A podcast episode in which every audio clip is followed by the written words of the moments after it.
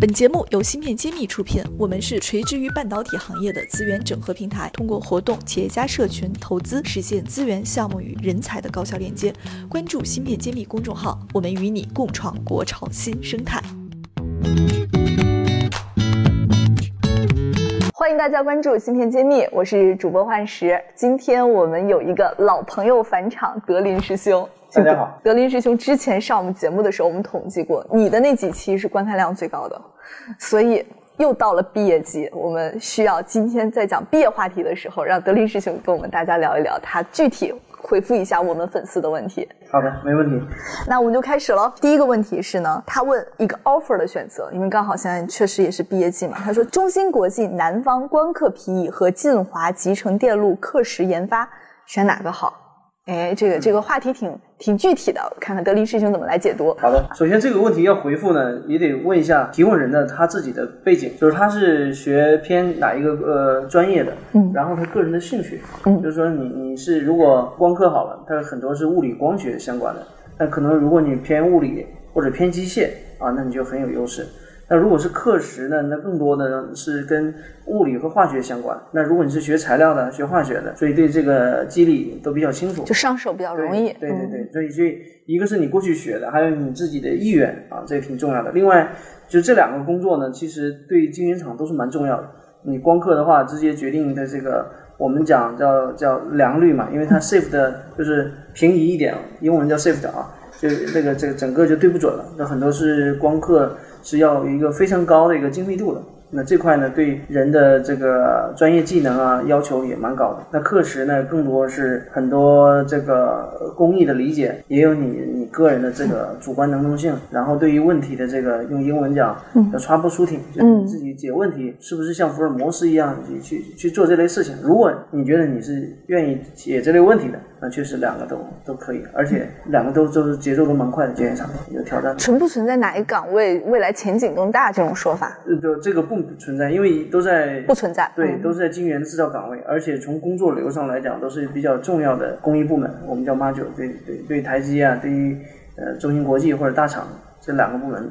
都是非常重要的四大部门里面，这是其中这两个，都是核心部门，工艺 上非常重要的。所以这位提问题的朋友可以根据他的专业以及他的兴趣去做一个选择。那我们看下一个问题啊啊，这个他讲了他的专业，他说我是机械双非本科毕业生，现在有两个 offer 选择，第一个是小家电结构研发岗位和半导体行业的设备工程师，这个也很有意思啊。因为我们这都是搞半导体的，那肯定现在是希望把他拉到半导体行业，因为确实半导体也缺人。那一样的工作的话，其实，在解决国家的真正大的需求，或者卡脖子也好，或者技术迭代来讲，那半导体也是蛮缺人的。而且在未来五年、十年或者更长周期的，我们很多工艺也好啊、设计啊、设备啊、制造，跟国际上还是有一些差距的。那这个差距也需要人来弥合。那这个就是我们。投身到这个产业的价值。对我们其实也看过一个资料，二零二一年秋招毕业生最需求最高的岗位里边就有半导体和集成电路，这个行业确实缺人也是很高的。而当然还有像什么计算机呀、机械呀、电子商务这些，一直也都是缺的。但是不妨可以来试一试集成电路。好的，我们看下一个问题，是这位朋友他说我是二幺幺电化学硕士，深圳平山某半导体的工艺整合工程师和新能源电池燃料研发岗哪个发展前景好？我觉得这个好像和你的专业还挺像的，对吧？也做过工业整合，对对，这个可以好好讲讲。我本人就是本科就学化学，研究生学材料。所以对化学所有东西都是比较熟嘛，每天穿大白大褂做实验，对里面的反应啊，这个这个各种都比较清楚。那确实，呃，跟电池行业这么一听啊，是都很很顺的，就是而且新能源又很火，对，你该怎么给建议呢？所以好问题还是要回到这个，就是提问人本人的感兴趣的。因为如果是他另外一个职位呢，是叫公益整合。那我先介绍一下公益整合做什么呢？实际上就是你你除了呃，我们刚才讲课时。或者了解光刻的部分，它跟各个工艺部门对接，它是一个像解决问题的总包这个角色。我们在晶圆厂用英文讲叫 “lot owner”，就是你是这个客户的某一条产品线的一个在负责人，负责人或者 interface 接口，感觉责任好大。对，就是就你是希望你你去做砖呢，化学砖这一块呢，就在在电化学的某一个工艺，还是希望你在半导体依依托化学理解工业之外。然后变成整个工艺的去理解这个制造的过程，或者是说承受更多的呃不一样的责任，然后你你你对自己还有一个挑战。那那个工艺整合也也挺合适的。所以德林师兄，你现在表达能力这么强，是不是当年当整合工程师的时候被客户教育出来的？各种问题问过来，你都要去答。特别是这个台湾或者海外客户，对对对，嗯，这实际上，嗯，半导体也好，或者是很多，如果你是希望是承受压力，或者是做这种呃深度呃整合，你就是说你解决问题的人，那当然每个行业都是解决问题的人，那只是说你是要去。更多的品这个公益整是领导是力的这个事情，或者驱动这个事情啊，是这么一个角色。嗯，所以这个对性格和未来的发展趋势区别还是蛮大的。好，我们看下一个朋友的问题，他也是问 offer 的选择。他说，小公司做 IC 验证还是到大公司做 DFT？对我，我觉得这也问对人了。他用的都是行业黑话，你还得先科普一下什么 DFT 啊，然后小公司 IC 验证又是指啥？嗯，好的。那一般说 DFT 就是 Design for Test。就是说，我们所有大芯片规模上，你很多时候在设计的时候就要考虑它的可测性。就是说，你的这里面用的数字模块、模拟模块、设计模块，那我怎么在设计的时候就考虑到后面量产测试？又分两种，一种叫中测啊，就是我们叫 CP。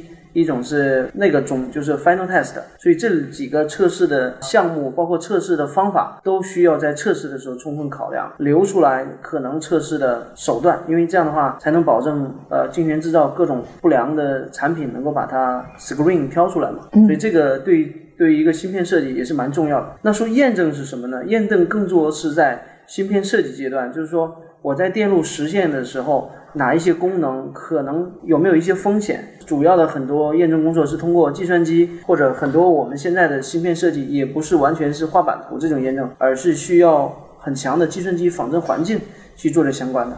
那你这个实现能力，就是你你对于仿真环境或者对于后面的机制的理解是要求也蛮高的。所以这两个都是呃可以说是上下游配合的，但是侧重不同。那验证是在芯片制造出来之前。还是之后呢？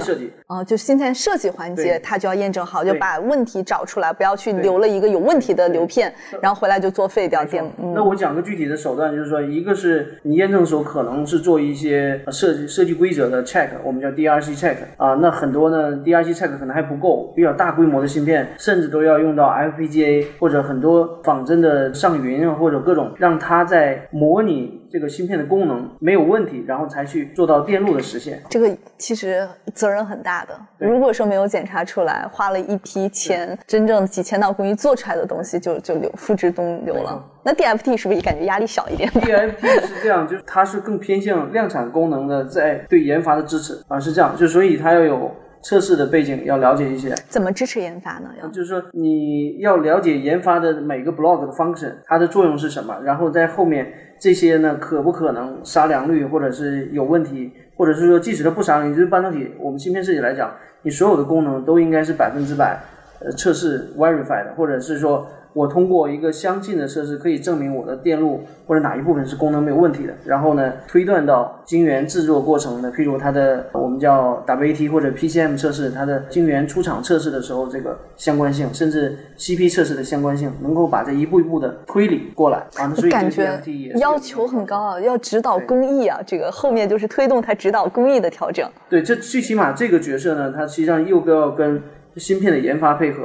也要跟芯片后面测试工程师，或者是在新产品定义的时候，这个程序的开发的时候。就要考虑这些整个的衔接工作，嗯，也是一个不容易干好的岗位，但是干好了应该也是很有实现价值感的东西。就这两个其实都要求你有芯片设计的背景，这个背景，然后也要求你你对自己公司的产品有足够的了解。验证部门有的时候呢，一个公司如果芯片比较大规模的、比较复杂的，可能会比前端设计的还多，大量的人好几个组，像海外这种大公司。很多人去做验证，那 DFT 呢也有专门的 team，那都很专业化。我我觉得现在国内的芯片设计公司在这个后端验证也是越来越重视了。没错，以前好像部门都没几个人。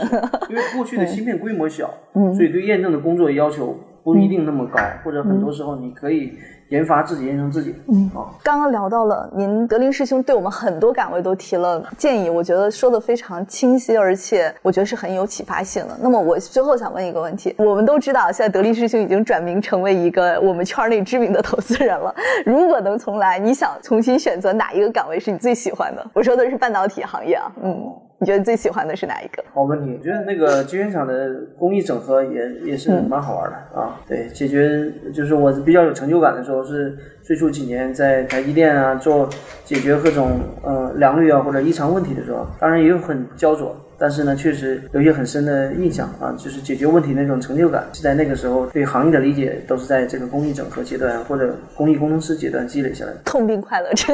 但是后面因为从我职业生涯来讲呢，又去做运营工作。但运营工作的很多人是很怕做这种事，这个工作节奏，包括你你要想事情或者推理对未来做预测，也是挺有挑战的啊。而且要跟研发、跟供应链、跟销售能去配合，所以。呃，每个工作都有它深度做精的地方，其实行业都需要的啊。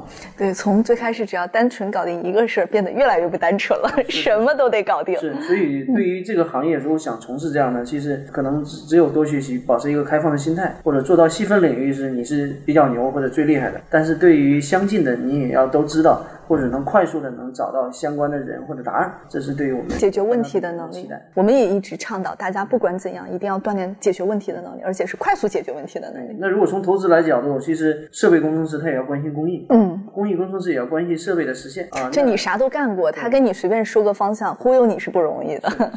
那如果说设计公司，那你总要知道晶圆厂哪些工艺它有没有什么坑。那这样的话，你你小公司就很不要一开始去吃螃蟹，在比较稳定的时候，哪些工艺开发的难度小、难度大，然后这个投入周期是怎么样的，你要做平衡。那比如你投片的话，你要选你的晶圆厂的 Golden Five 是谁，它支持度怎么样啊？所以变成一个很专业化的分工。因为从过去十年、二十年，中国半导体的发展，就是因为有更多的外资企业也好，或者本土的从海思啊，或者中芯国际啊，会有更多的这样的人才从海外回流，本土成长，然后整个行业有进入一个发展的快车道。嗯，太好了，谢谢德林师兄给我们今天这个毕业季的主题提了这么多专业的意见，也期待你多来我们这里继续录录节目，跟我们大家多来走动走动。好，谢谢大家，我们本期节目就是这样了。谢谢。